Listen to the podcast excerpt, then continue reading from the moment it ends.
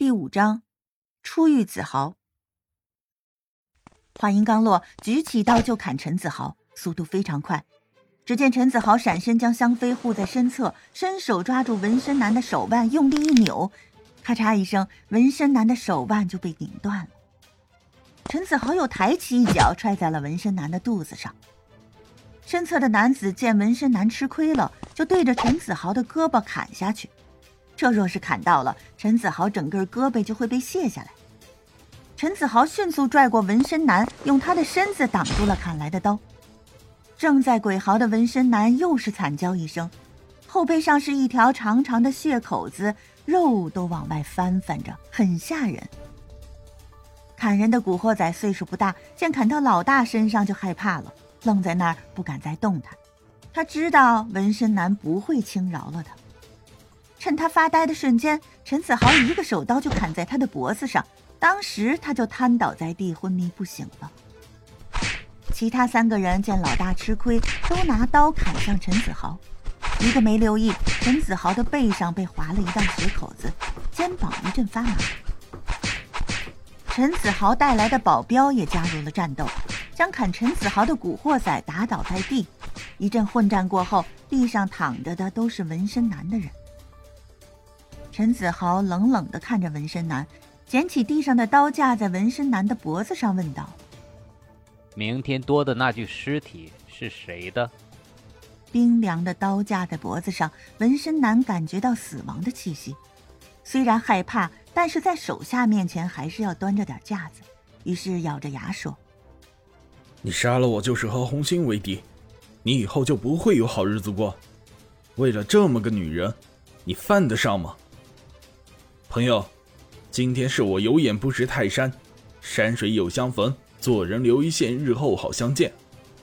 硬装着不怕死的样子，心中惶恐不已。哈哈，我和你们红星的蒋先生很熟，今天就看他的面子饶过你们。道义有道，我不相信红星就允许你强奸客户，欠钱要钱就好了。为什么要糟蹋人家？我也不为难你。这个姑娘欠你多少钱，我帮她还。陈子豪冷笑了一下，说道：“纹身男无言以对。既然自己犯在人家手里了，刀又架在脖子上，那还能怎么样啊？将钱要回来，回去也好交代。人家和老大相识，自己又理亏，老大是不会给自己出头的。”想到这里，就点点头，将欠条掏出来递给陈子豪。只欠你们五万元而已，用得着这样对待人家姑娘吗？拿起支票本，开了一张支票，递给纹身男后，说道：“五万元给这个姑娘还账，一万元给你们哥几个看病。”纹身男看了一眼支票，咬咬牙，站起来一抱拳，说道：“谢了，不打不相识。”以后陈先生有什么事就吱一声，兄弟能办的绝不含糊。哥几个，咱们走吧，别在这碍着人家了。见纹身男走后，陈子豪一个踉跄，差点摔倒。项目经理吓得脸色煞白，这时候才敢过来扶住陈子豪。总裁，你没事吧？他小心翼翼的问道。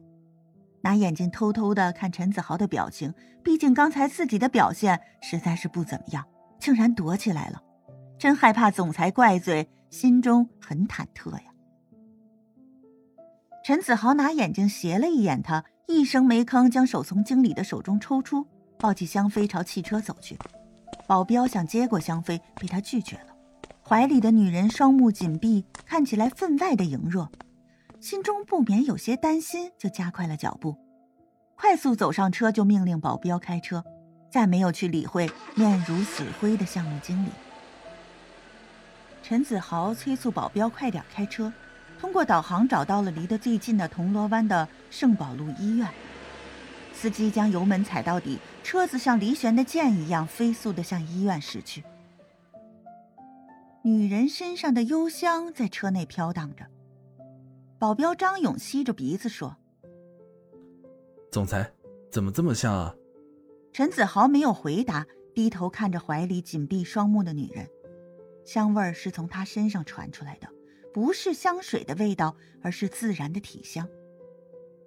女人在他怀里不安的颤抖着，好像还在害怕今天的事情。他竟然在晕倒后还在恐慌，看来今天给他吓得不轻，心中划过一丝心疼。一片雾状的黑暗里，香妃迷迷糊糊的看到鬼叔来到他身边，对他说：“香妃，我能帮你的都帮了，蒙丹你已经找到了，并且也看到了，已经满足你的愿望，该跟我去投胎转世了。”香妃往后缩着，哭求鬼叔：“鬼叔，我求求你，让我在他的身边吧，你帮人帮到底，让我们团圆吧。”你就可怜可怜我，两百多年了，我才找到他，还没有和他说一句话，我不甘心啊！鬼叔一脸的怒气。为了你，我奖金都没了，还被阎王惩罚，做了一个月的苦役。我已经帮了你，了了心愿，怎么还得寸进尺了呢？不行，你一定得跟我回去，没商量。陈子豪感觉怀里的女人很不安的扭动着，泪水不断的从他的眼角流下来，最终好像是在哀求着什么，浑身滚烫，看来是发高烧了，是说胡话吗？香妃跪倒在鬼叔面前说道：“只要一年，让我和门丹在一起一年，就算是来生做牛做马，我也报答你老人家。”鬼叔气他的冥顽不灵，怒道。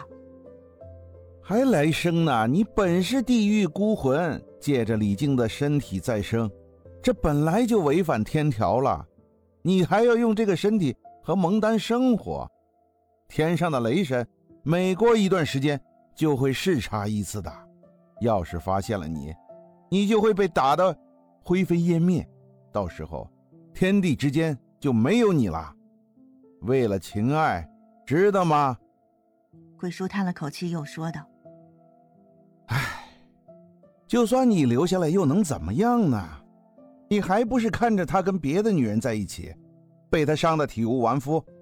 你跟他的缘分已经尽了，现在的他，也已经不记得你们以前的事情。听鬼叔的话，和我走吧。我帮你找了一户好人家，下辈子你就不会再这么苦了。香妃听了鬼叔的话，犹豫了一会儿，说道。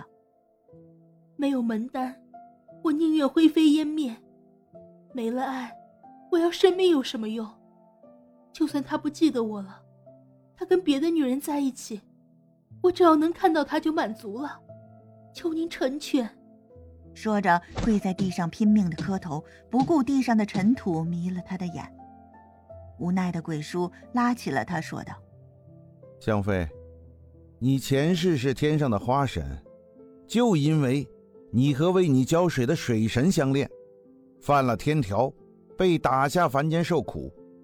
本想你能改过自新，三世过后，就可以重返天庭，继续做你的花神。可惜啊，你还是这般冥顽不灵啊！唉，我不管你了，一切都是你的结束，好自为之吧。鬼叔的身影渐渐的淡去，仿佛他没有来过一样。